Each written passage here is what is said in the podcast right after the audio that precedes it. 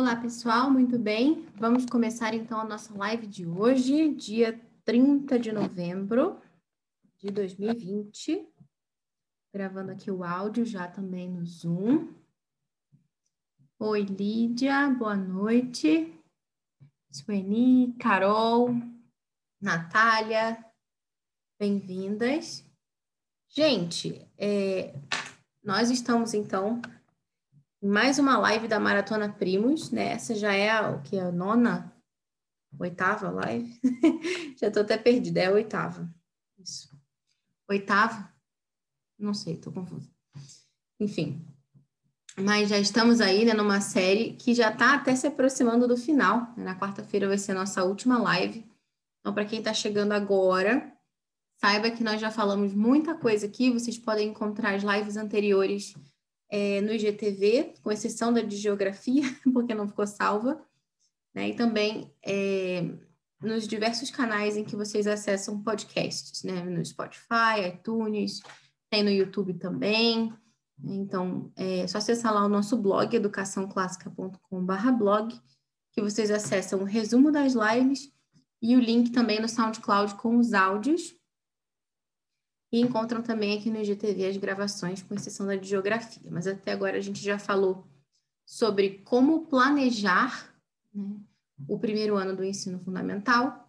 Falamos sobre é, a definição do método a seguir, como organizar propriamente a estrutura do calendário letivo. Falamos sobre história, geografia, português, né, no sentido de alfabetização e literatura. Falamos também é, sobre ciências, enfim, falamos bastante coisa. E hoje né, nos toca, então, falar sobre o ensino de língua estrangeira. E no caso aqui, eu escolhi abordar o inglês, e vocês já vão entender o porquê.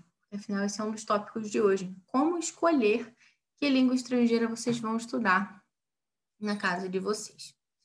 Bem, antes da gente começar, como sempre, a gente é, inicia a live falando sobre é, o trabalho aqui na academia.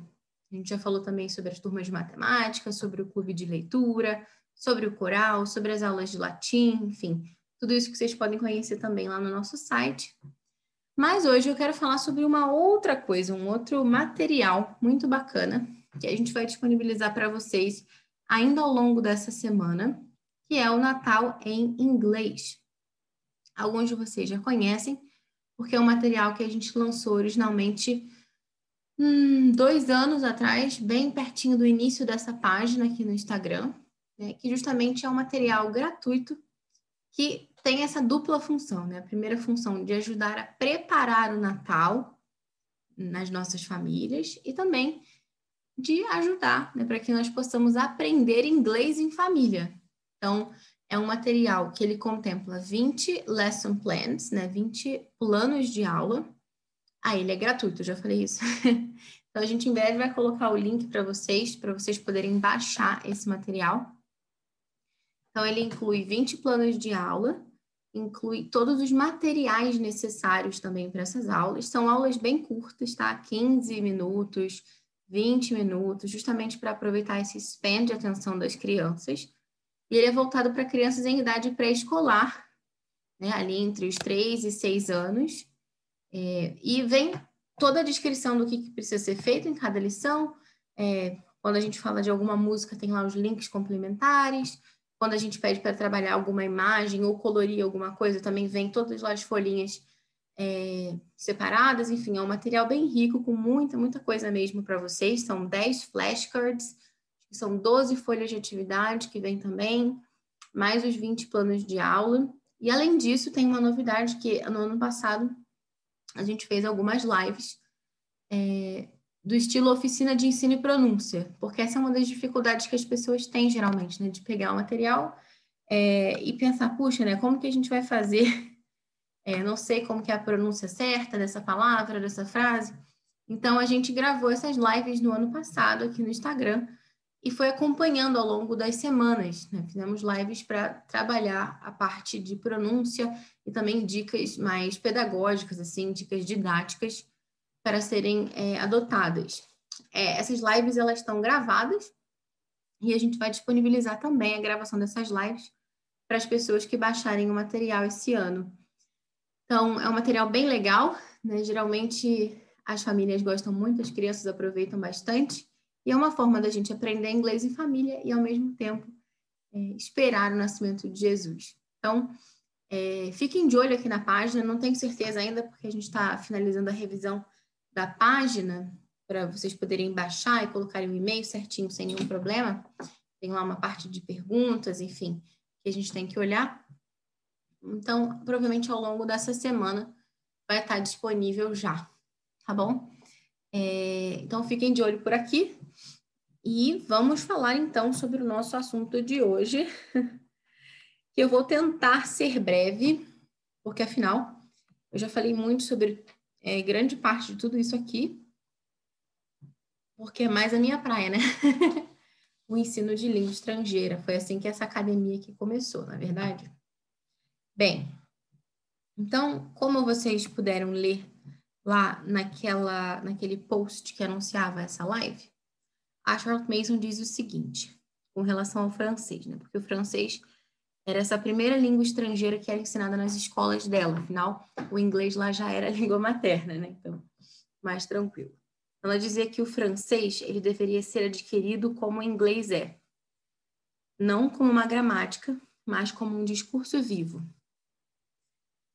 E ela dizia né, que treinar o ouvido para distinguir e os lábios a produzir os vocábulos do francês é uma parte valiosa da educação dos sentidos e uma que dificilmente seria levada a cabo cedo demais.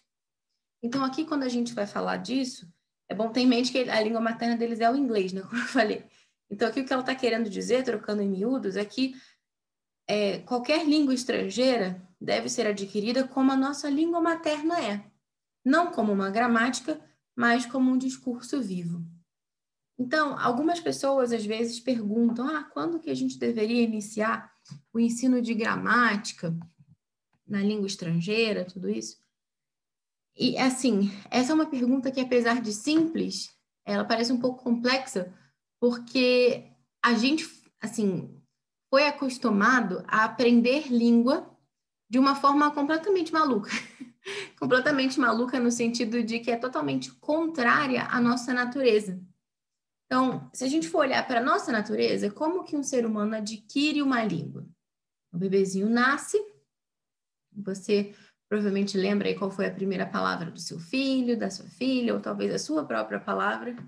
A título de curiosidade, a minha própria palavra, minha primeira palavra, foi extremamente egoísta. Eu disse o meu nome, Baba. Isso diz da minha mãe, né? Enfim. E o pessoal esperando, né? Será que vai falar mamãe, papai? Enfim, nem, nem comida eu falei, eu falei meu próprio nome. O bebê meio egocêntrico, assim, né?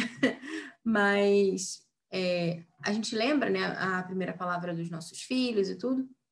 E como que funciona, né? O bebê chega, nasce e ele fica lá dormindo grande parte do dia e quando ele está acordado, ele está ouvindo. Ele não compreende grande parte daquilo ele não compreende nada. É assim que o bebê chega em casa, ele não compreende nada, mas ele passa muito tempo ouvindo. Então, quando ele está tomando banho, quando ele está trocando fraldinha, quando ele está é, mamando e o pessoal está conversando em volta, exceto quando ele está chorando, porque ele grita tão alto em geral que não dá para realmente ouvir nada. enfim, é, e quando ele está dormindo, que ele não vai é, ouvir. Mas fora isso, ele está sempre ouvindo, ouvindo, ouvindo. E depois, esse bebezinho, ele começa, acontece alguma coisa ali, que ele começa a compreender. Então, se você chegar, por exemplo, para um bebezinho lá de 10, 11 meses, e você chegar para ele e falar assim: me dá a bola. Ele está segurando uma bola, me dá a bola. Ele vai te dar a bola. Esse bebê não tem ainda a capacidade de produzir isso, de dizer, me dá a bola. Não. Mas ele conseguiu entender que você quer que ele dê a bola. Então, isso é uma, uma chave muito importante para a gente ter. Né? Compreensão vem antes da produção.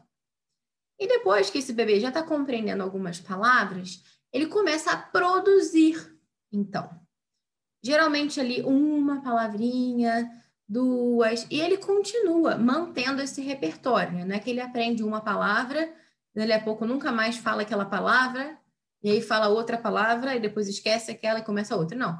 Geralmente ele vai ampliando esse vocabulário. Ele aprende uma, acrescenta aquela uma, uma segunda, depois uma terceira, e ele vai falando essas palavrinhas soltas, até que por fim ele seja capaz de produzir frases simples. Lá com dois anos, dois para três, é, sei lá, caiu a bola, alguma coisa assim, né? Quero água, né? Então, oi mamãe, enfim. É, então, depois que essa criança já está produzindo frases simples, ela continua avançando ali em direção ali à fluência, até que ela começa a combinar umas frases com as outras, começa a elaborar é, coisas mais complexas na hora de falar, de conversar, de dizer aquilo que ela gosta, que ela não gosta, não sei o quê. Até que, por fim, essa criança já é um falante, né? é, fluente ali da sua língua, e a gente começa a se perguntar quando é que ele vai parar de falar, né? Isso porque começa a falar tanto que a, é, fica demais, assim. E é um momento, em geral, que a criança está ali com 5, 6 anos, que ela vai ser exposta, então, é, aprender a ler, como a gente estava falando na live anterior, né? Seria o ideal que começasse aos 6. É, ela vai aprender a ler, é, vai aprender a escrever. Então, ela passou por um processo.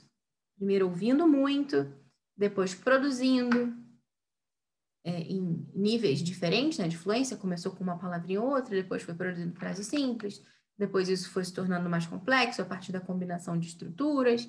E depois essa criancinha ela vai começar então a ler, ela vai começar a escrever. E quando ela já tem um nível bom né, de fluência ali de leitura e escrita, ela vai começar a entender a estrutura dessa língua. Ela vai começar a aprender gramática. O que acontece geralmente quando a gente vai aprender uma língua? Vocês viram quanto tempo chegou, né? demorou né, para a gente chegar na gramática? Geralmente, isso porque a gente vive num ambiente em que a gente está imerso tá, na língua portuguesa. A gente ouve o português o dia inteiro e a gente só vai estudar gramática depois de muito tempo de exposição a essa língua. Se você for contar desde quando você era bebê. Né? É, o que acontece geralmente hoje, né? Quando você vai para um cursinho, alguma coisa assim. Primeira coisa, você chega e já é, é já recebe o seu livro, né? Sua apostila, seja lá o que for. Está lá com o livro na mão. Naquele livro tem vários exercícios de gramática.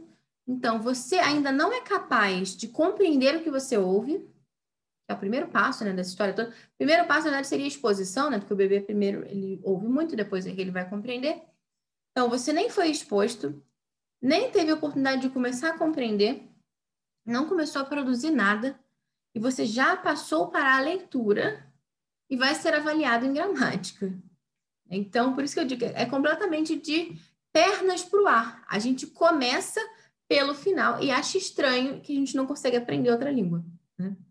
Mas não é de se surpreender. Se a gente está fazendo tudo ao contrário da nossa natureza, o normal é que a gente não aprenda. estranho seria se a gente aprendesse alguma língua desse jeito, não é? é? Então, assim, é importante a gente ter claro isso, que existem algumas funções, assim, né, do nosso corpo que são iguais para todo mundo. Todo mundo é, faz o processo digestivo da mesma maneira. Né? Todo mundo transpira da mesma maneira, né? As mesmas glândulas estão atuando ali naquele processo. E todo mundo também adquire língua de uma mesma maneira. Então, como que, que, que isso é feito? Né? Então, eu vou entrar nesse primeiro tópico de hoje, que a gente marcou lá, que é qual o método mais eficaz no ensino de outras línguas. É, aí eu queria citar para vocês aqui um trechinho do François Guin, porque vocês sabem que dentro dessa maratona, a gente está seguindo um determinado método, uma determinada filosofia de educação, que foi aquela desenvolvida pela Charlotte Mason, que foi uma educadora britânica ali do século XX. E nas escolas dela, né, lá no seu programa de ensino de língua estrangeira, ela é, teve uma grande influência das ideias do François Guin, que era um professor, é, na verdade, de latim, ele era francês, ele era professor de latim, e ele desenvolveu toda uma teoria do ensino de línguas baseada na sua própria experiência. Então, é, antes de ler o trechinho dele, até é bom contar um pouquinho, porque pode ser que alguns de vocês não conheçam. É, nós já fizemos alguns posts aqui no Instagram sobre ele, é, contando toda essa história, então depois se esquecerem podem procurar lá.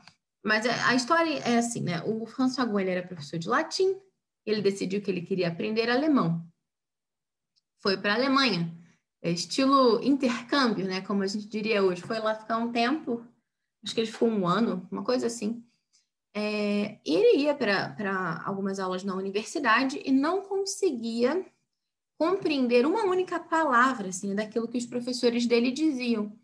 Isso deixava ele, assim, meio frustrado, né? Então, ele, uma vez ele ficou dez dias, no, tipo, trancado no quarto, assim, só é, memorizando os verbos irregulares do alemão, que, se eu não me engano, são 248. Então, ele memorizou toda essa lista, foi lá para a sala de aula, só para descobrir que ele não conseguia identificar nenhum desses verbos sendo usado pelo professor. Não que o professor não estivesse usando aqueles verbos, provavelmente estaria, mas ele não conseguia é, discernir aqueles sons, ele não conseguia, no meio daquele emaranhado de palavras que o professor dizia, ele não conseguia nem separar o que, que era o quê, né? quanto, menos, quanto mais descobriu os, os verbos ali. Então ele voltou para o quarto dele, lá do intercâmbio e falou: Bom, como foi que eu... ele era professor de latim, mas ele também sabia grego. Como foi que eu aprendi grego? Estudando as raízes das palavras. Oh, como é que eu não pensei nisso antes? Aí ele começou a estudar, então, as raízes das palavras do grego.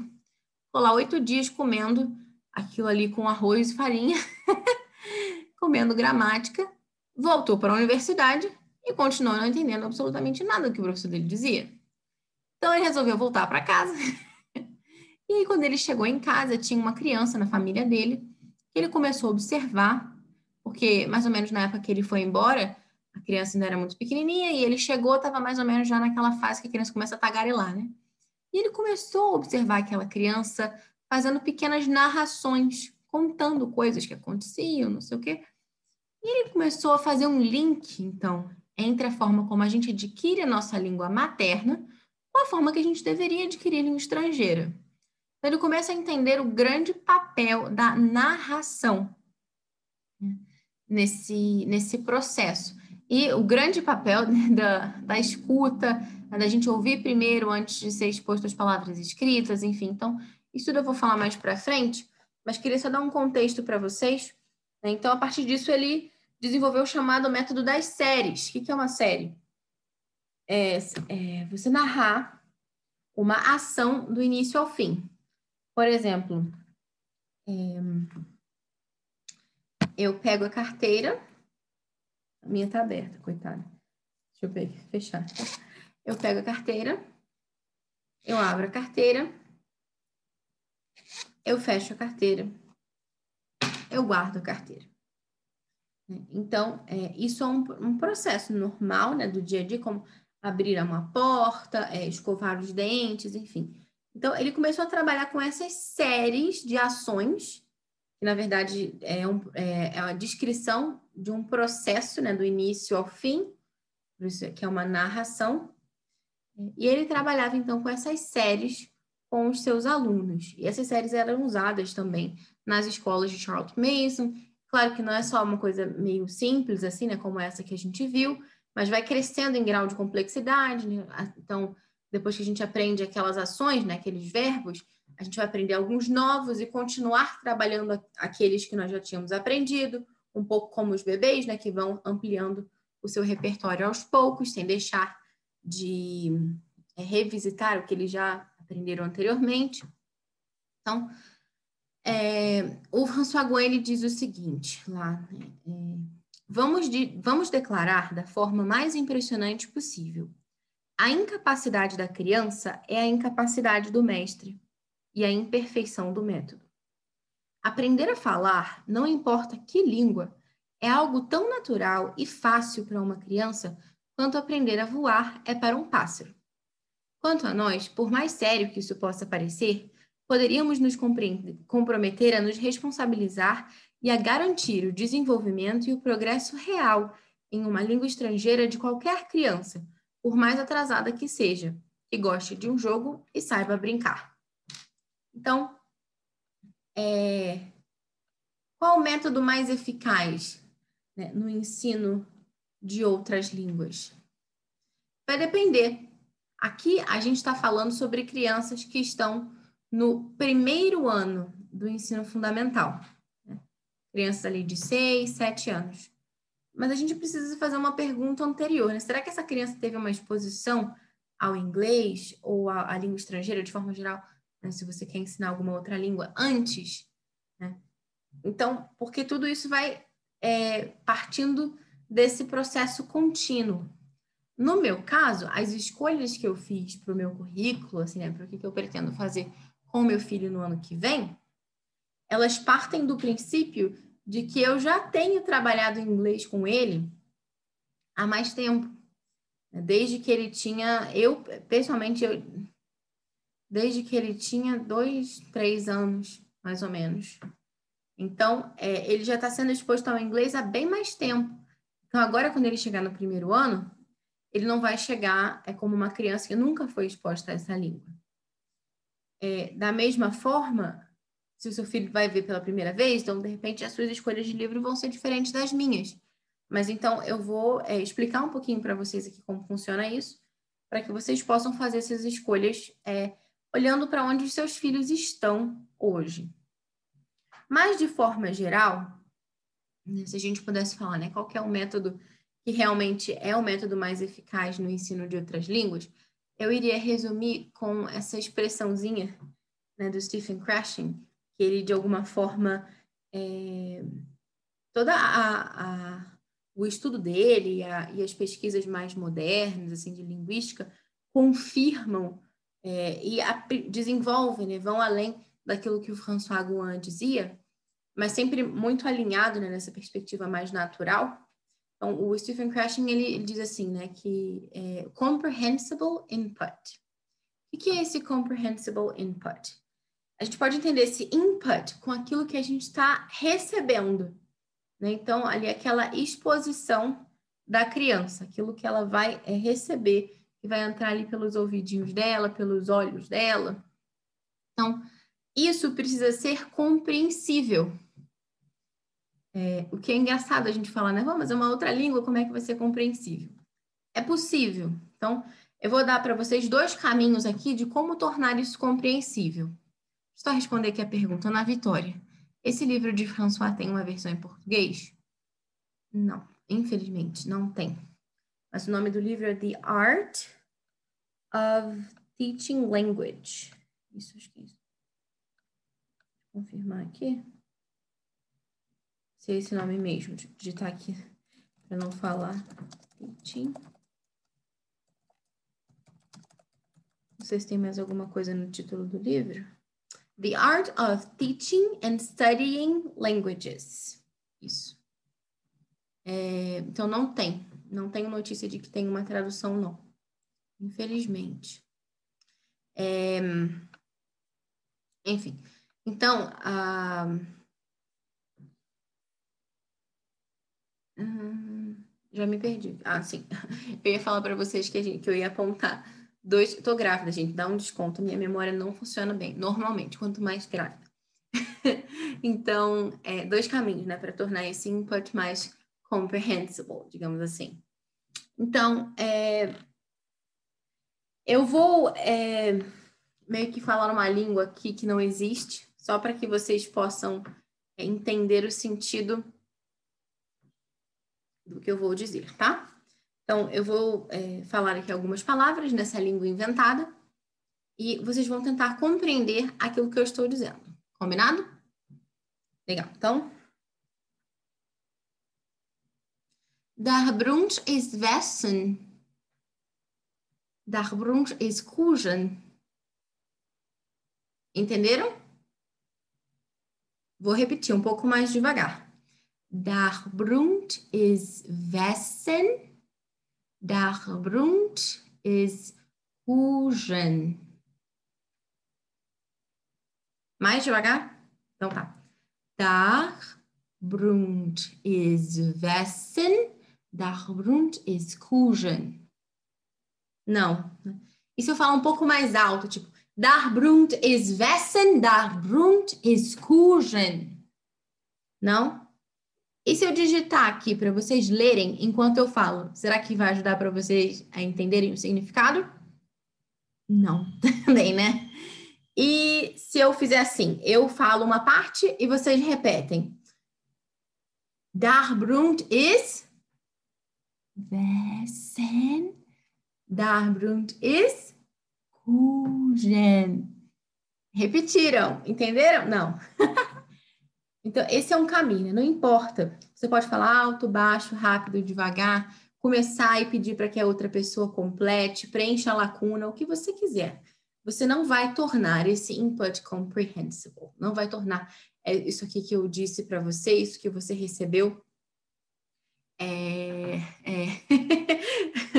a Sara falando aqui, lembrei de uma velhinha alemã que conheci que gritava em alemão para eu entender. Sam Pascoalato falou que sem tradução fica impossível. Será que fica impossível? Pascoalato, desculpa. Porque o bebê também não tem tradução, né, se a gente for pensar. É, os jesuítas, quando vieram aqui no Brasil e né, é, estudaram a língua dos índios, né, o padre José de Anchieta, São José de Anchieta fez até uma gramática do tupi-guarani, ele não tinha ninguém que traduzisse para ele o tupi, e ele conseguiu, através da simples exposição àquela língua, aprender, né? É, então, como que faz, né? Agora eu vou mostrar para vocês um segundo caminho, tá? E sem tradução. E eu quero ver se vocês vão conseguir entender. Para o pessoal que está no áudio, é, vai perder um pouquinho, valeria a pena assistir o vídeo, porque vocês vão continuar sem entender nada. eu vou é, fazer aqui alguns gestos, algumas coisas que eles vão ver no vídeo e que o pessoal que está só escutando não vai é, pegar, né? Então, vamos lá. Vocês estão aí, né? De olho. Vocês vão tentar identificar, então, o significado daquilo que eu estou dizendo. Tá bom? Beleza. Dar Brund is Wessen, Wessen, der Grund ist Kuchen. Der Grund ist Wessen, der Grund ist Kuchen. O que eu disse, pessoal?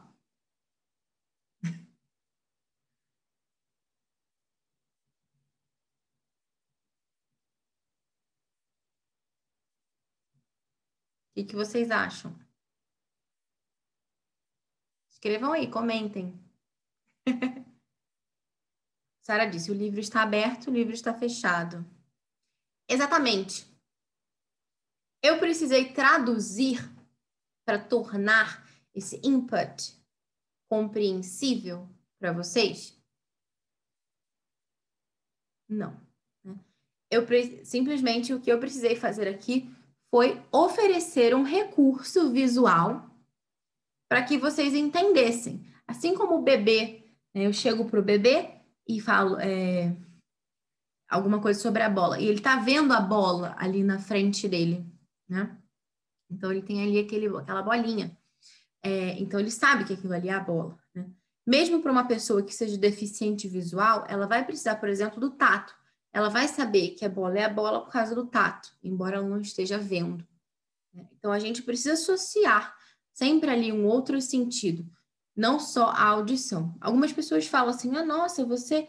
É, o que, que eu faço, né? Eu quero aprender chinês, sei lá. Se eu ficar só ouvindo uma rádio em chinês, em mandarim, vai me ajudar? Vou ficar... Não, não vai. Então, é, por quê? Porque aquilo ali não vai ser compreensível para você. Então, é necessário tornar isso compreensível. Eu posso tornar isso compreensível de duas maneiras: através de recursos visuais, é, no caso, gestos, é, figuras, fotografias, imagens, é, sei lá, é, materiais concretos, ou mesmo eu posso traduzir também. É um caminho. Né? Eu poderia simplesmente lá no início falar que aquilo tudo lá que eu falei, que já me esqueci, que eu inventei um pouco aqui na hora.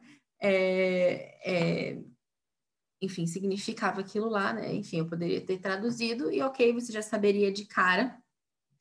É, mas tem uma tem uma diferença, né? Porque quando a assim, dificilmente a nossa mente ela vai se esquecer de uma pergunta que ela mesma se colocou. Então, quando você faz esse esforço para tentar descobrir por conta própria, quando você descobre, aquilo ali fica com você por mais tempo do que se alguém simplesmente tivesse te dado ali a tradução facilmente. Então, existem esses dois meios. Né? Existe é, essa abordagem mais de imersão, em que a gente não vai usar a tradução, e a abordagem da tradução. O objetivo delas é o mesmo: tornar compreensível a língua. Pela minha experiência de ensino, né, existem algumas circunstâncias em que só essa imersão, entre aspas, ela não é tão eficaz no nosso contexto de língua estrangeira. Por quê? Porque nós vivemos. Então, assim, deixa eu só dar uma definição para vocês. Né? Qual que é a diferença entre o ensino de uma segunda língua e o ensino de uma língua estrangeira? Alguém sabe? Vou ver se vocês falam aqui. Ensino de segunda língua e ensino de língua estrangeira. Palpites. Sanja disse que não sabe a diferença de uma segunda língua para uma língua estrangeira. E você, Aline, alguma ideia? Felipe, Allen? Nada? Hum, parece demorando um pouco, né? Hum. As mensagens estão demorando a chegar. Tá. Então, assim, e tem tá ainda a língua de herança, né? Existe a segunda língua, a língua estrangeira e a língua de herança. Vamos diferenciar. Ah, olha só, a Aline disse: segunda língua seria quando um dos pais fala outro idioma? Sam disse: a segunda língua você vivencia. Jaqueline disse: primeira vez que ouço falar assim. Então, ah, o aprendizado de uma segunda língua, ela se dá, é, ele se dá no segundo contexto, né? No segundo, no seguinte contexto. Estou lendo aqui a mensagem da Sam. Um segundo idioma você aprende traduzindo, como é que é? Demonstrando. Então, é o seguinte contexto da segunda língua, né? Você mudou com a sua família para o Japão. Vocês são brasileiros e lá no Japão é, se fala japonês. como seria de se esperar. E aí o seu filho vai aprender japonês. Ele vai aprender japonês como segunda língua. Por quê? Ele está aprendendo uma língua em um país que fala essa língua. Ou seja, a exposição dele a essa língua é muito grande. Ele vai ouvir em todos os lugares essa língua, no mercado, não só naquele contexto de aulinha, digamos assim, né, formal, aqueles minutinhos que você determinou para o ensino de língua. Na sua casa você pode continuar falando português, tanto faz, mas o país em que ele está aprendendo aquela língua fala aquela língua que ele está aprendendo. Não sei se, se eu expliquei bem. Depois, o contexto de língua estrangeira é assim: você está aqui no Brasil e seu filho vai para um curso, Fábio Kumon, para aprender japonês. Só que aqui no Brasil ninguém fala japonês. Claro, algumas pessoas falam, não é a língua oficial do nosso país, pouquíssimas pessoas falam japonês. A probabilidade de você encontrar alguém que saiba falar japonês é muito pequena e você está aprendendo ali uma língua que é bastante minoritária né, naquele país. Então, é, você vai ser exposto ali àquela língua bem menos né, do que você seria se você tivesse ido estudar no Japão. Então, isso é um, aprendizado de língua estrangeira. Língua de herança já seria assim, imagina, né, um, uns velhinhos japoneses que moram aqui no Brasil, mas ensinam japonês para os filhos. Embora os filhos estejam aprendendo português na escola, é, ou conversem em português com os amigos, seja o que for, é, ou os, net, os netos desses velhinhos, né, enfim, eles vão aprender em casa ali a língua de herança, por isso chama língua de herança é a língua daquela família. Então, é, em geral, também é uma língua minoritária. Funciona mais ou menos como o contexto da língua estrangeira. Mas a língua, mas a, a língua de herança, ela é, tem essa característica de que tem pessoas fluentes ali naquela língua da sua família. Bem, então, no nosso contexto, o que, que nós estamos falando aqui? Por isso, lá no início eu falei língua estrangeira. Né? Nós não vamos aprender inglês como segunda língua, porque no nosso país não se fala inglês. Né? Então, é, é, é inglês língua estrangeira. Então, é, essa experiência que a gente vai ter não é igual a do bebê. Porque o bebê, ele está em um contexto de imersão total. Ele não entende nada, mas ele ouve aquela língua o dia inteiro. E ouve com é, um input compreensível, né? porque ele, é, as pessoas é, oferecem para ele recursos visuais e gestos e tudo que, que fazem com que aquilo seja compreensível. Da mesma forma, os jesuítas, os missionários, quando vieram para cá, eles também estavam num contexto de imersão.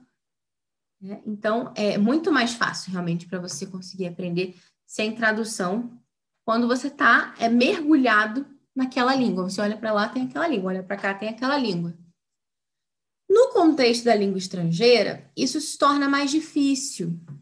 É, você ficar nessa, nessa ideia assim, de que você nunca pode recorrer à tradução, que é um dos problemas hoje em dia, né? Porque os cursinhos eles trabalham assim, que a gente nunca pode traduzir, né? Que é uma, um pensamento assim um pouco é, padrão, assim, mas que tem sido desafiado também recentemente, né? O próprio Ana Luiz é uma professora que trabalha com a gente na academia, ela recentemente teve a oportunidade de participar de um evento é, online com o Stephen Crashing, que ele dizia exatamente isso, que antigamente, né, era quase que um, uma espécie de um, uma coisa assim, um dogma, né, sei lá, você falar que, é, é, assim, essa, essa ideia de que você nunca poderia usar a tradução, né, mas hoje em dia já não, e ele fala que eles tiveram experiências muito boas lá, é, usando também a, as vantagens da língua materna das pessoas e tudo isso.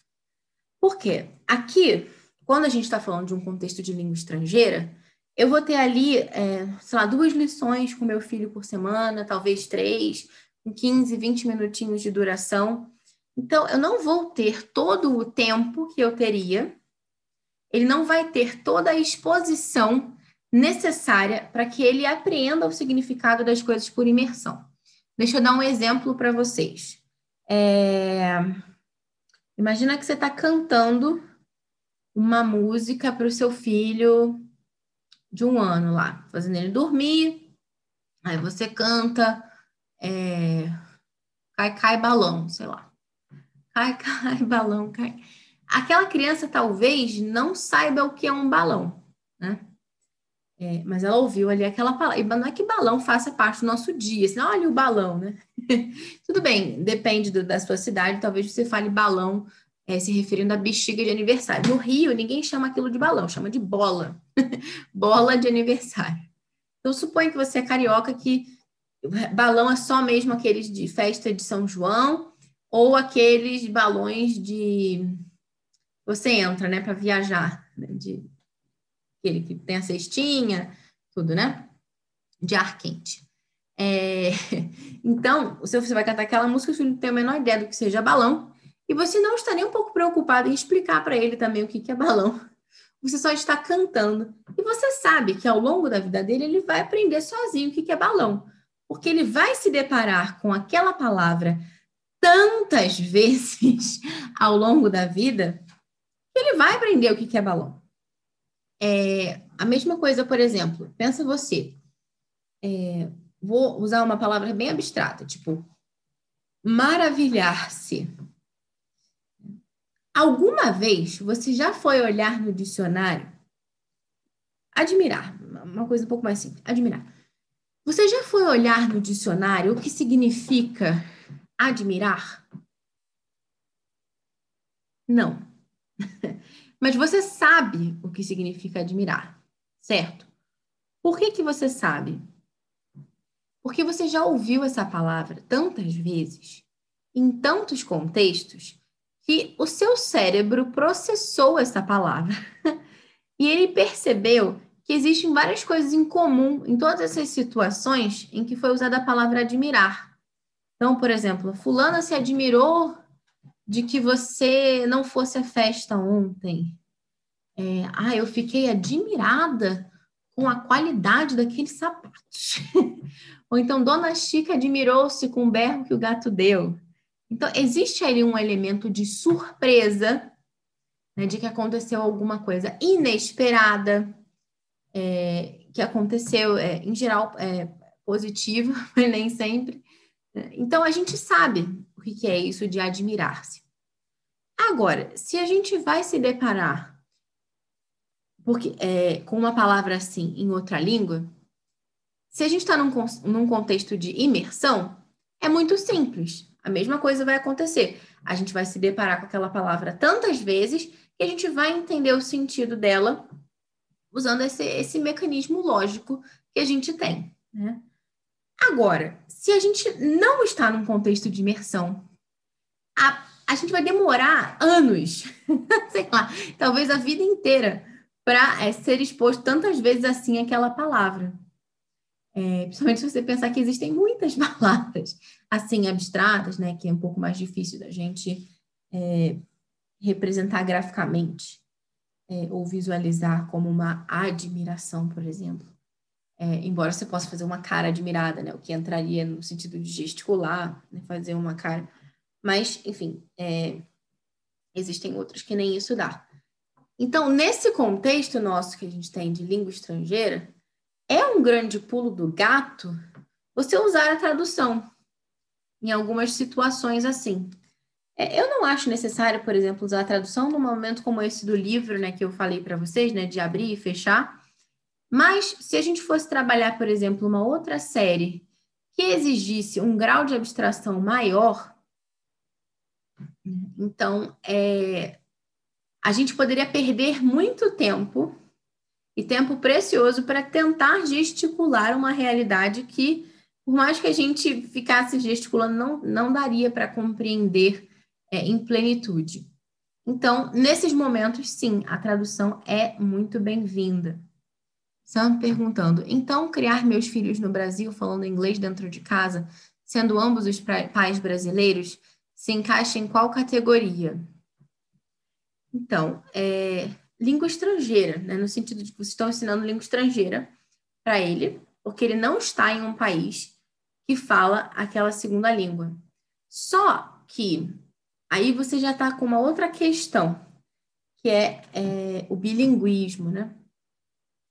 Enfim, existem várias abordagens de bilinguismo, existe aquela em que a, é, cada pai, né, no caso, o pai, por exemplo, fala a língua estrangeira com a criança, a mãe fala a, a língua do país, ou aquelas situações time and place, em que cada momento você, tipo, tal hora, tal hora, vocês falam uma língua e nas outras horas vocês falam outra língua. Em determinado lugar a gente fala uma língua, outro a gente fala outra língua.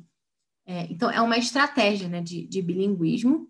E se você faz isso com o seu filho desde o início, né, desde que ele seja assim, né, pequenininho, né, não precisa ser exatamente do início, início, mas assim, quando ele está pequenininho ali, antes, eu, eu arriscaria dizer antes dos cinco anos, talvez, né?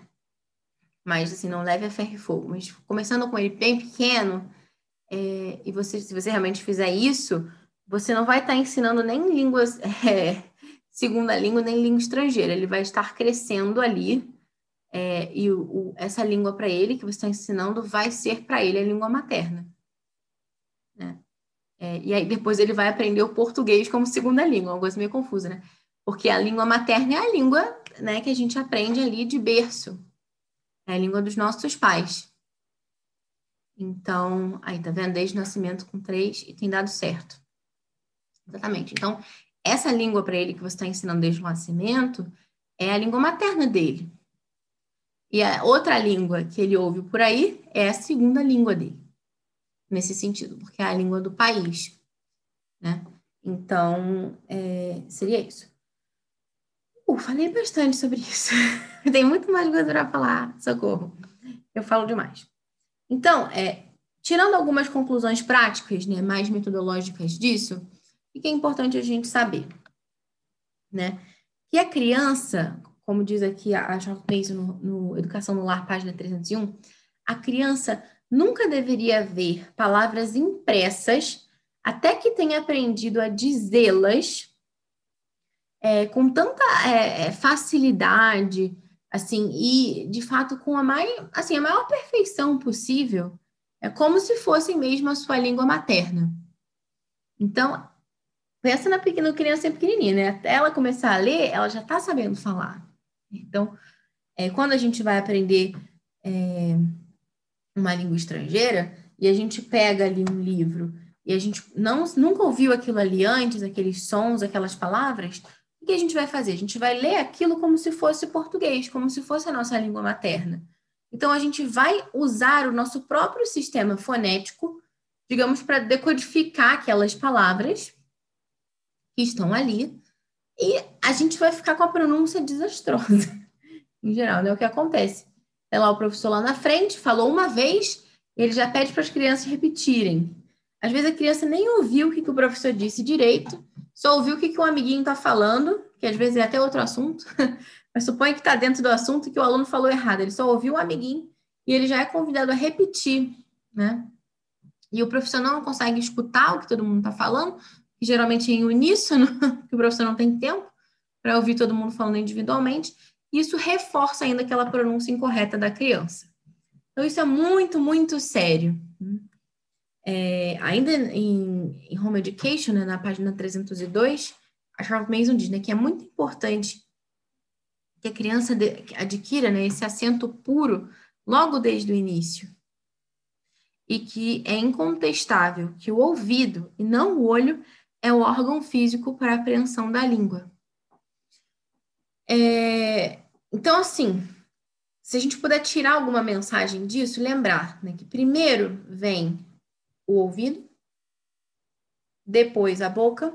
Primeiro eu escuto, escuto. Aí depois eu começo a produzir. Depois que eu produzo, eu vou poder então ler e escrever. É preciso seguir essa ordem natural, realmente, das coisas. Só lembrar de como que o bebê aprende uma língua. Sempre que você tiver dúvida com relação ao método né, de língua estrangeira para o seu filho, tenta lembrar de como um ser humano adquire sua língua materna. A resposta vai estar ali. É... E, né, para dar um pouquinho de esperança, na página 307 ela fala né, que a aquisição de uma língua estrangeira não deveria apresentar dificuldades insuperáveis para nenhum de nós. Agora, é... eu queria também comentar com vocês uma outra questão, que é assim: que critérios a gente deve levar em consideração na hora de definir a língua estrangeira que a gente vai estudar. É, bom, eu falei aqui do inglês, né, que foi a opção que eu fiz para a minha família, mas pode ser que não seja a opção que você vai fazer aí. Então, o que, que a gente precisa é, pensar na hora de fazer essa escolha?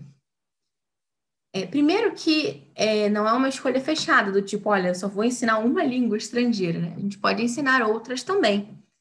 Eu recomendo começar com uma e depois, né, quando a criança já estiver um pouco mais velha, aí você introduzir a outra. Talvez ainda outra. Né? Nas, quando as escolas de Charles Mason, eles saíam falando lá com fluência alemão, francês e italiano, além de estudar latim. E aí o inglês, que era a língua materna, né? Então, é, é... mas por que, qual, como que a gente vai definir, então, quais são as línguas que a gente vai aprender? Diz a Charlotte Mason no volume 2 né, da sua série de livros, né, que é o Parents and Children, na página 7. É dever da nação manter relações de fraterna benevolência com outras nações. Portanto, é dever de cada família, como parte integral da nação, a capacidade de manter um diálogo fraterno com famílias de outras nações, conforme surjam as oportunidades. Olha que interessante. Aqui a gente geralmente tem uma, uma perspectiva tão utilitarista, né? Ah, eu vou aprender aqui essa língua porque eu vou viajar. Ah, não, vou aprender porque eu quero ganhar muito dinheiro. Não, aqui o que a Charlotte Mason coloca como critério é realmente um dever de cidadania, assim, né? De, de você manter uma relação fraterna, cordial, é, simpática com as pessoas de, dos outros países, né? Que vão ali passar de repente pelo seu, você poder conversar com aquela pessoa. É, hoje em dia, a gente geralmente aprende língua para a gente, né? Para o nosso próprio umbigo. Então, a gente aprende língua como comprar comida, como, é, sei lá, falar com o atendente do aeroporto, como agendar, é, reservar um hotel, como comprar não sei o quê. Né? Então, a gente aprende coisas para a gente. Aqui não é esse olhar para si, mas é um olhar de serviço. É uma atitude de, olha, eu vou aprender essa língua aqui, e pode vir alguém aqui de outro país. Então, eu vou acolher essa pessoa, eu vou conversar com essa pessoa, falar sobre algum assunto agradável, é, vou puxar um assunto, falar sobre algum tema cultural, sei lá, alguma coisa. Né? Então, é uma atitude muito mais de olhar para fora do que de olhar para si. E é, nesse caso, a gente tem que pensar, então, né, quem são os nossos vizinhos? Quem são as pessoas que eventualmente a gente vai encontrar e que a gente pode precisar né, da nossa língua? Então, nesse sentido, eu faço a opção aqui em primeiro lugar pelo inglês. Por quê? Porque a gente parte do princípio que todo mundo sabe inglês, ou pelo menos deveria, e isso facilita muito as coisas, né? Um pouco ter essa língua meio que universal, porque grande parte das pessoas que você for encontrar de outros países também está tentando aprender inglês, ou já sabe inglês por língua materna, sei lá. Então você vai conseguir se comunicar com essas pessoas. E, em segundo lugar, é, aqui eu pretendo, por exemplo, inserir mais para frente o espanhol, justamente pela nossa própria localização geográfica, né? Estamos cercados por muitos hermanos. E eu mesmo também falo espanhol, eu fiz é, é, espanhol, estudei espanhol há alguns anos e é, também vai ser mais tranquilo para mim nesse sentido. Eu também gosto muito de francês e italiano, mas eu não sei se vai dar tempo para isso tudo. Então, pelo menos o inglês e o espanhol eu espero garantir, começando pelo inglês. É, então, o que ensinar? Então, né, uma vez que a gente define qual que é a língua que a gente vai trabalhar, o que, que a gente deve ensinar no primeiro ano do ensino fundamental? Né? Que tipo de livro a gente poderia usar? Quais seriam os nossos materiais didáticos? Deixa eu responder aqui. Sam perguntando se vai ter curso de espanhol para crianças na academia. Não vai ter, já está tendo. a gente tem uma professora que é a Rosa, ela é uruguaia, que ela também é nossa professora de latim, que cuida também do nosso clube de leitura e que ela dá aula de espanhol. Tá lá no site, tem todas as informações lá. É... Então, o que ensinar? A gente tem uma outra frase aqui do duas outras citações do livro do François Guin, que ele diz o seguinte: a criança aos três anos é, ela assimila essa língua materna não palavra por palavra, mas expressão por expressão, frase por frase. Ele vai dizer também: cada palavra isolada é uma abstração e a criança não compreende por abstrações. Isso é muito interessante né, da gente pensar, porque normalmente, quando a gente vai estudar alguma língua, alguma coisa assim, a gente pensa assim, né? Ah, quais são as 100 palavras mais usadas nessa língua? Ou esses livrinhos que as, pessoas, que as crianças têm, minhas primeiras mil palavras em inglês, minhas, sabe? Aí você abre o livrinho, tem lá mesa, cadeira, prato, não sei o que e tal.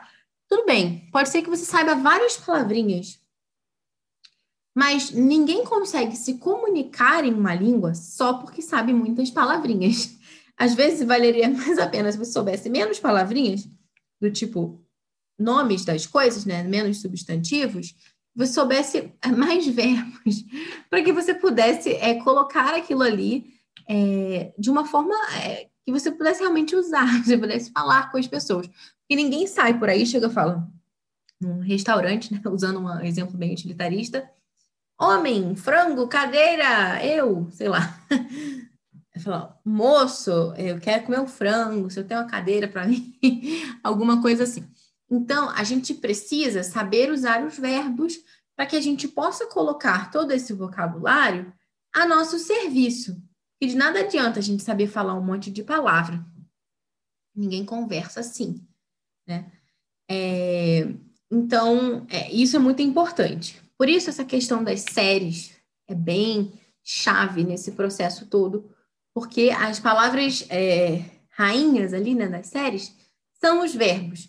Tudo funciona ali é, a partir dos verbos. E normalmente a gente sempre vê que se prioriza o ensino de substantivos e não de verbos, é, o que é uma pena. Então, é, o que, que a gente deve incluir nesse currículo do primeiro ano? Em primeiro lugar, eu recomendaria para vocês estudarem esse método das séries. Né? A gente pretende ainda futuramente oferecer um material de inglês, talvez até de outras línguas, ajudando realmente as pessoas a poderem usar esse método, a se organizarem e a adotarem as séries. Né? Enquanto a gente não desenvolve nada assim em português, existem, porque né, a ideia é que a gente explique para vocês em português o método e tudo, né? Para que vocês possam depois usar as estruturas ali no inglês.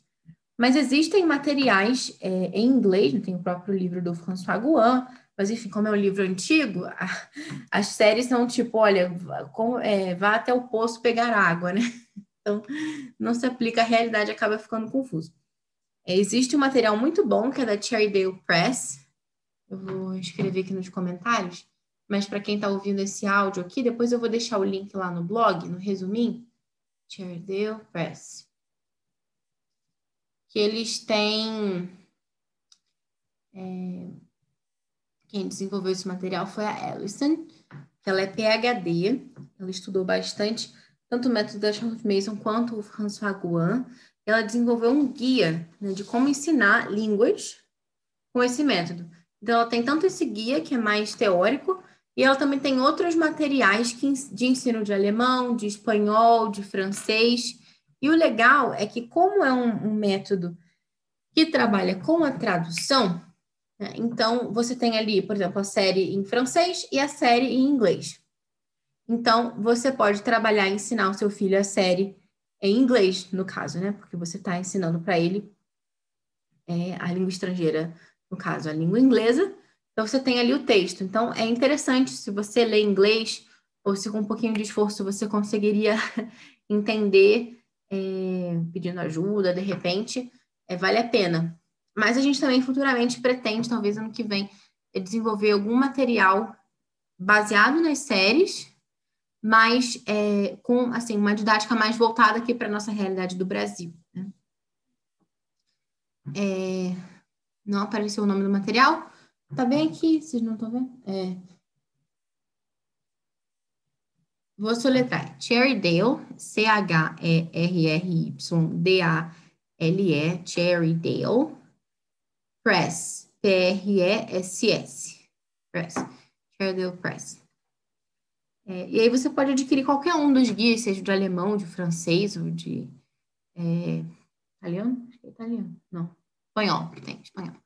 É, pode ser mais vantajoso, de repente, pegar o de espanhol, por ser uma língua mais próxima da gente, e fique mais fácil de você entender o que tiver escrito lá em inglês é, ao ler a tradução em espanhol. De repente, se você tiver um pouquinho mais de dificuldade no inglês, pode ser uma ajuda para você. Então, além do trabalho com séries, também tem o trabalho com poemas, que é muito importante, canções.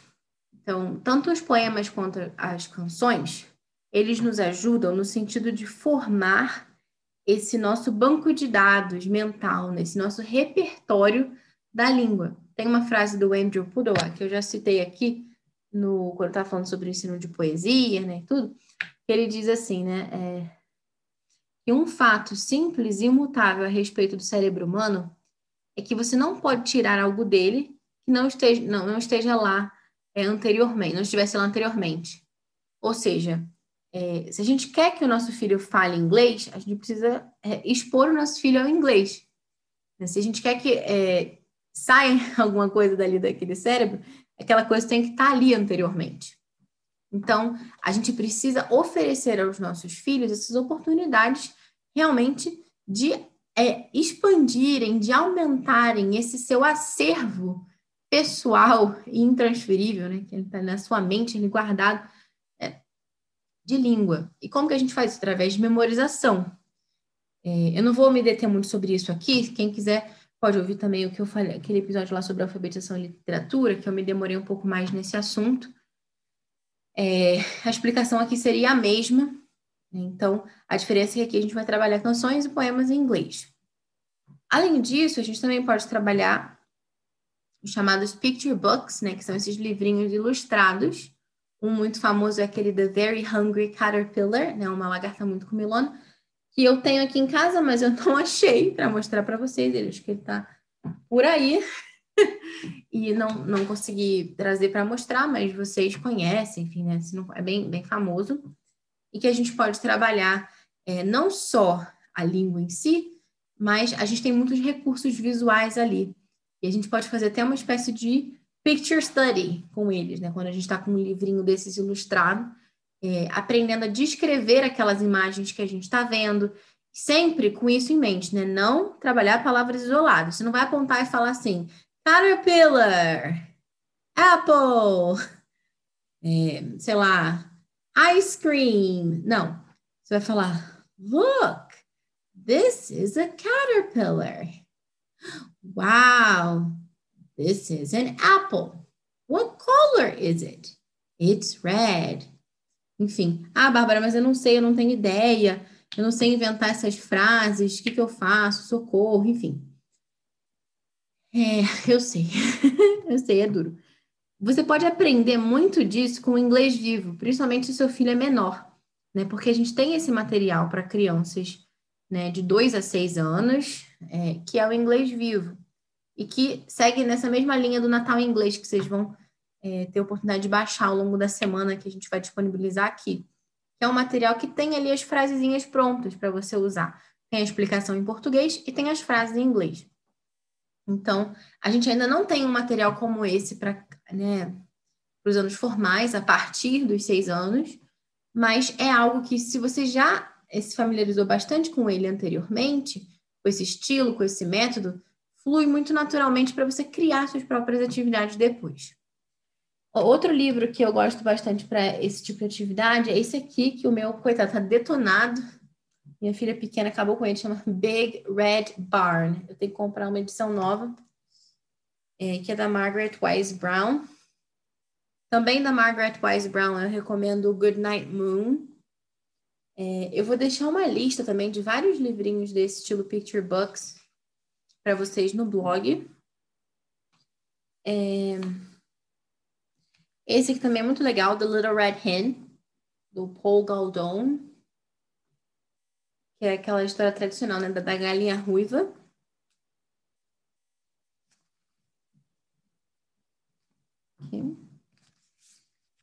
É... Esse aqui eu li com meu filho esse ano, ele gostou muito. Pro ano que vem, eu já estou pensando em investir com ele em livros já com menos ilustrações, entre aspas, assim, né? ainda ilustrados, mas com menos ilustrações e mais texto por página. Então, eu vou usar essa coleção aqui do Little Bear. A vantagem do Little Bear também é que você encontra facilmente é, ai, esses chamados read alouds, né, que são as leituras no YouTube, pessoas lendo, porque te ajuda com a questão da pronúncia. É, você encontra também até desenhos também, tipo animação do Little Bear, é, que também dá para treinar a questão do listening. Mas é o, o, Pequeno Urso. Alguns de vocês talvez tenham tido a oportunidade de assistir.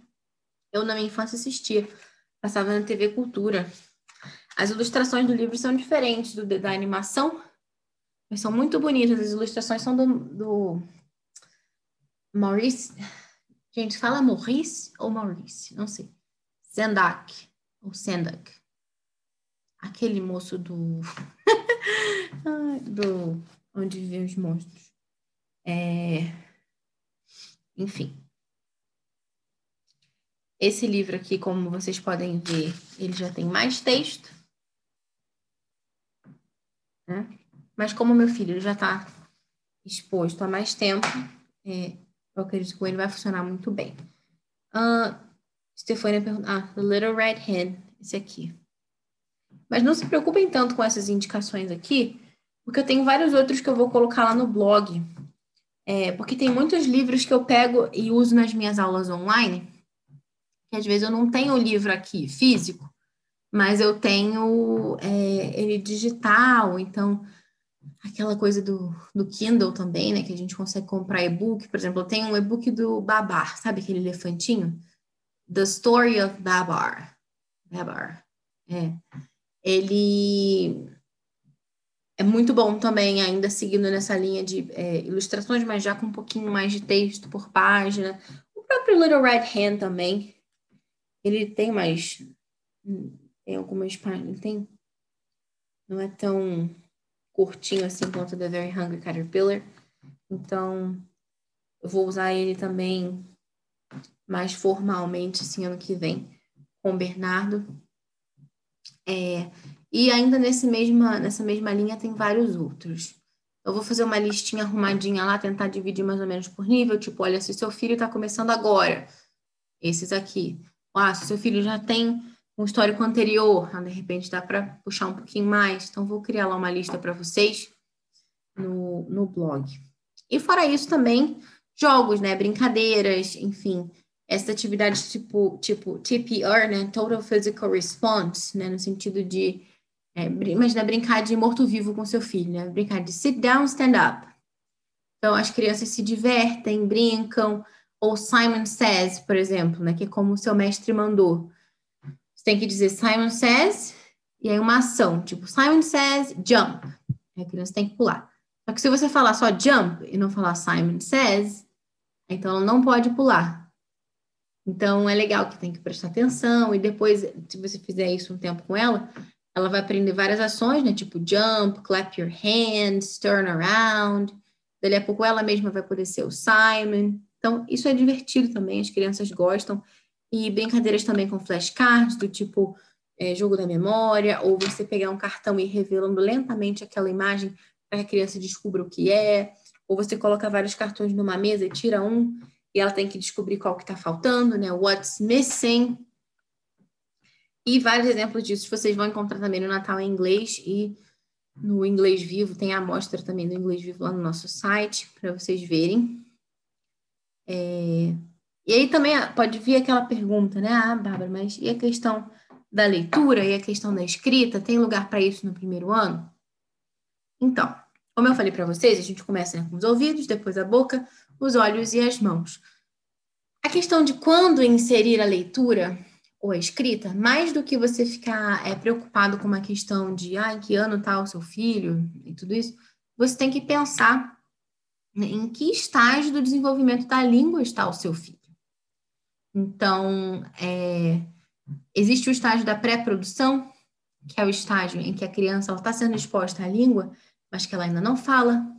Tem o estágio da produção inicial, que é quando a criança vai falar ali uma, duas palavrinhas, expressões familiares. A gente tem o estágio do surgimento da fala, que é o estágio em que a criança está já falando frases simples.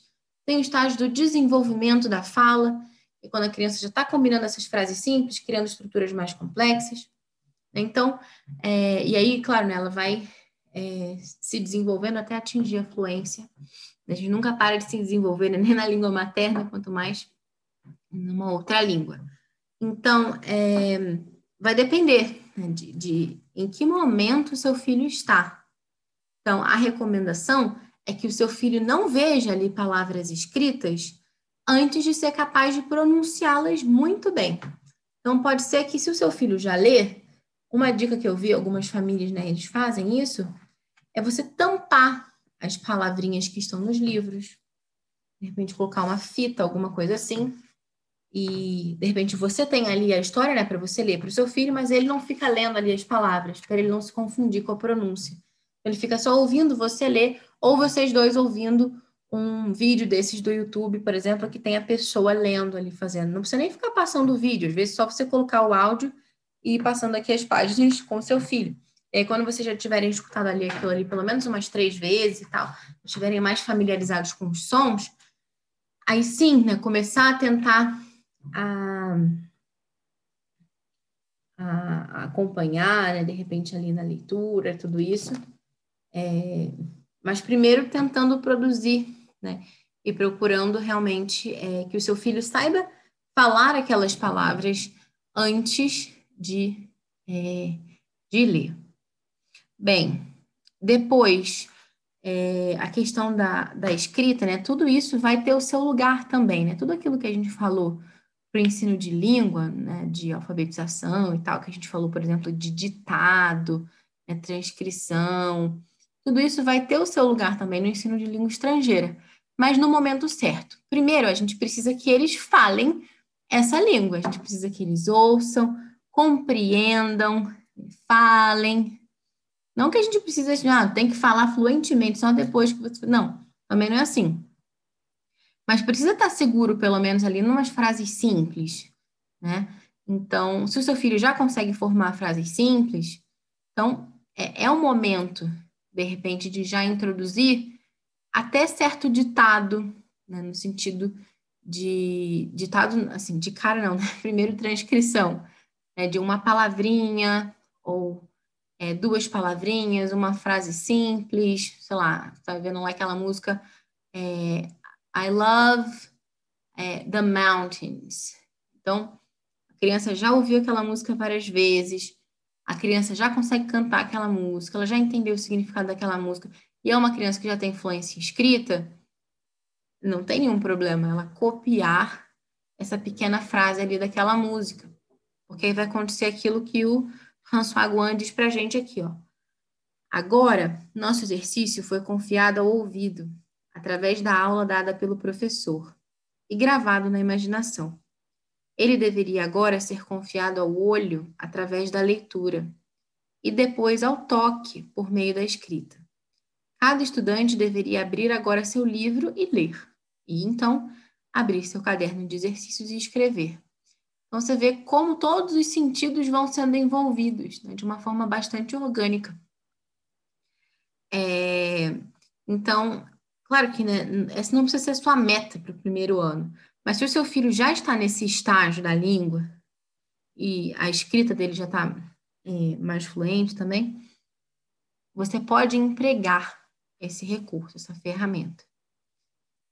E por fim, é, assim, é bem importante que a gente tenha isso, claro, né? Quais são os nossos objetivos nesse primeiro ano do ensino fundamental com o ensino de língua estrangeira? Então, é treinar, como, como diria ali a Charlotte no início, né? treinar o ouvido a distinguir e os lábios a produzir os vocábulos dessa língua. Isso é uma parte valiosa da educação dos sentidos. Então, é, criar essa ocasião para os nossos filhos, né? para que eles sejam expostos à língua e de uma maneira compreensível. É, o Stephen Krashen ele também fala né, de uma, uma ideia que é a questão desse filtro afetivo. É, esse input que chega nessa essa mensagem, é, todo esse conteúdo a que nós somos expostos na língua estrangeira, é, ele pode, digamos assim, bater uma barreira e voltar. Por isso, em algumas circunstâncias, a gente tem, às vezes, uma sala de aula que algumas crianças aprendem muito bem e outras não aprendem nada. E o professor é o mesmo, o tipo da aula foi o mesmo, as crianças tinham o mesmo background anterior, as mesmas capacidades cognitivas e tudo. Então, qual que é o problema, muitas vezes? É que, às vezes, a criança está ansiosa. E se a gente fica ansioso, se a gente fica meio tenso, meio nervoso, na hora de, de ser exposto assim, a uma outra língua, a gente sente que a gente está estão chamando a gente de burro, né? Porque se alguém fala alguma coisa e a gente não consegue responder e outra pessoa está respondendo, a gente se sente burro, a gente se sente cobrado, parece que gente, nós somos as únicas pessoas estúpidas na face da Terra. Então, se a gente sente isso, aí que o negócio não vai, não funciona. Então, é muito importante que a gente crie, crie realmente essa, essa cultura, assim, esse ambiente de expor as crianças à língua, principalmente se você está começando agora, é, e sem ficar cobrando que o seu filho repita, que ele fale, que ele seja um papagaio ou qualquer coisa desse tipo. Né? Pensa no nenenzinho. Ninguém fica obrigando o neném a começar a falar. O bebê fala quando ele está pronto para falar. O que a gente precisa fazer para que ele comece a falar é dar a ele as condições que ele começa a falar, ou seja, oferecer a ele um input compreensível, né?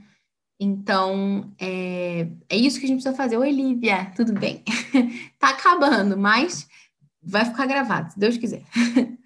É, e, por fim, como avaliar esse aprendizado também, né? Porque não adianta só a gente ficar falando né, de ensinar, ensinar e não acompanhar. E aqui eu queria até é, falar com vocês, porque Isso vale a pena também para todas as outras disciplinas, todos os outros assuntos que a gente já falou aqui na maratona. Então, a, em a Liberal Education for All, na página 24, a Charlotte Mason diz o seguinte: uma escola em que os exames não são feitos está praticamente perdendo tempo com os livros e poderia fazer um trabalho melhor em qualquer esquema que esteja seguindo no momento. Isso é uma coisa curiosa, geralmente nesse contexto de homeschool, de educação domiciliar, a gente, uma das primeiras coisas que a gente corta do radar é a prova, a avaliação.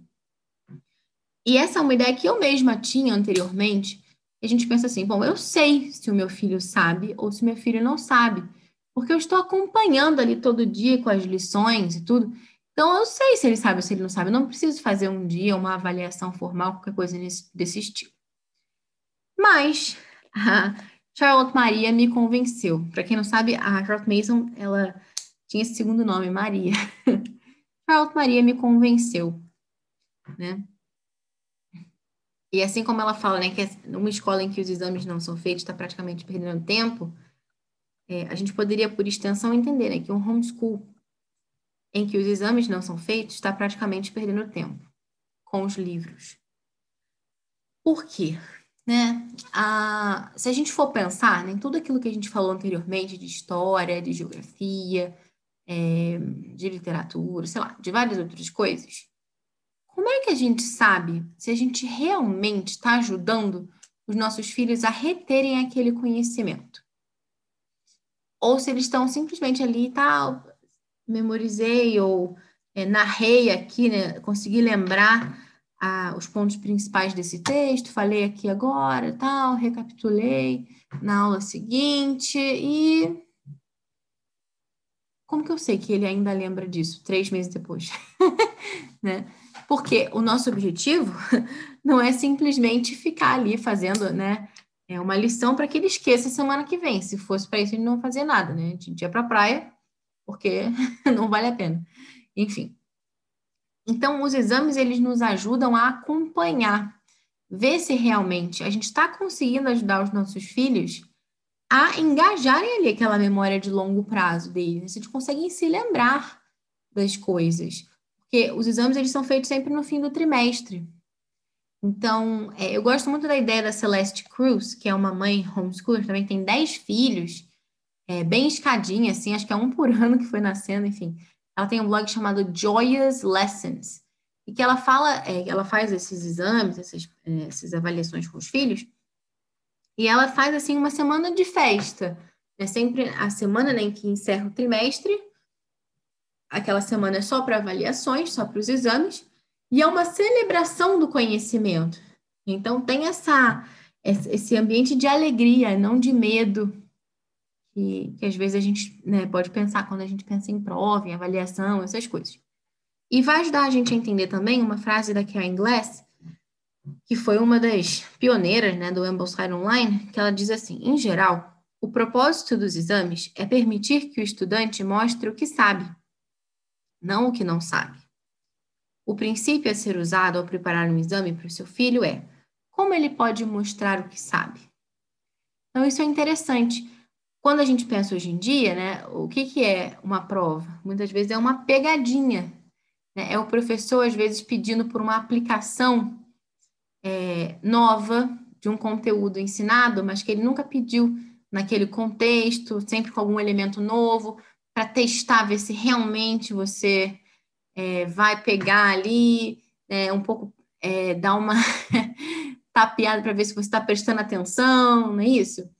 Então, é, dentro dessa proposta do Charles Mason, não é nada disso. É realmente oferecer uma ocasião para que o estudante mostre o que sabe. Então, dentro desse nosso contexto de língua estrangeira, o que, que a gente poderia é, fazer, né, de, de exame, assim? Você poderia, de repente, colocar, né, como exame no fim de um trimestre, que o seu filho descrevesse uma imagem que ele viu, por exemplo, no livro lá do Babar, né, do elefantinho. Ou então, que ele recitasse um poema. E aí está a questão, ele poderia escolher, por exemplo, qual poema que ele ia recitar.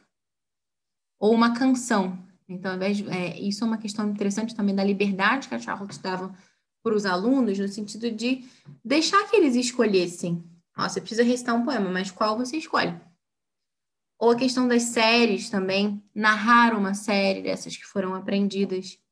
Então, são coisas simples, não é nada de preencha lacunas, marque um X, sei lá, qualquer coisa desse estilo, mas é realmente oferecer uma oportunidade para eles mostrarem aquilo que eles aprenderam e também para a gente avaliar o nosso próprio trabalho. Porque se eles não conseguem se lembrar de nada, é porque tem alguma coisa errada aí. De repente, a gente está esquecendo de pedir para eles narrarem, de repente, a gente não está recapitulando na aula seguinte, para eles lembrarem aquilo foi trabalhado na anterior. Então, tem algum ponto ali que está solto. E essas avaliações vão nos ajudar a descobrir o que, que pode não estar tá dando certo. Mas, gente, era isso que eu queria falar para vocês. Tenho ainda outras dicas de livros, como eu falei, eu vou colocar lá depois no resumo do blog. Eu espero que vocês tenham gostado. Lembra também, se alguém quiser adquirir algum desses livros, para adquirir com os nossos links da Amazon, né, que são links afiliados. É, a, não custa nada mais para vocês, mas é, nos ajuda a continuar com esse trabalho né, de curadoria de livros, de desenvolvimento de materiais, para que a gente possa ajudar mais gente ainda. Tá bom? Muito obrigada, boa noite. Vejo vocês na quarta-feira. Quarta-feira, o nosso tema. Eu vou até colar aqui, porque é tanta coisa que tem que falar na quarta-feira, né? Porque a gente falou é, de vários temas já né, na maratona, e na quarta-feira a gente vai falar sobre o que sobrou. Brincadeira. Que são as outras áreas de estudo para o primeiro ano. Né? A gente vai falar sobre arte, música, matemática, religião, educação física e life skills, ou seja, habilidades para a vida. Então, muito obrigada por participarem. Sara, Halen, fico muito feliz que vocês estejam aqui. Tem o pessoal que está muito fiel e assíduo, sempre presente e ao vivo. Enfim, Lívia, muito bom te ver por aqui também. É isso aí. Muito obrigada e até quarta.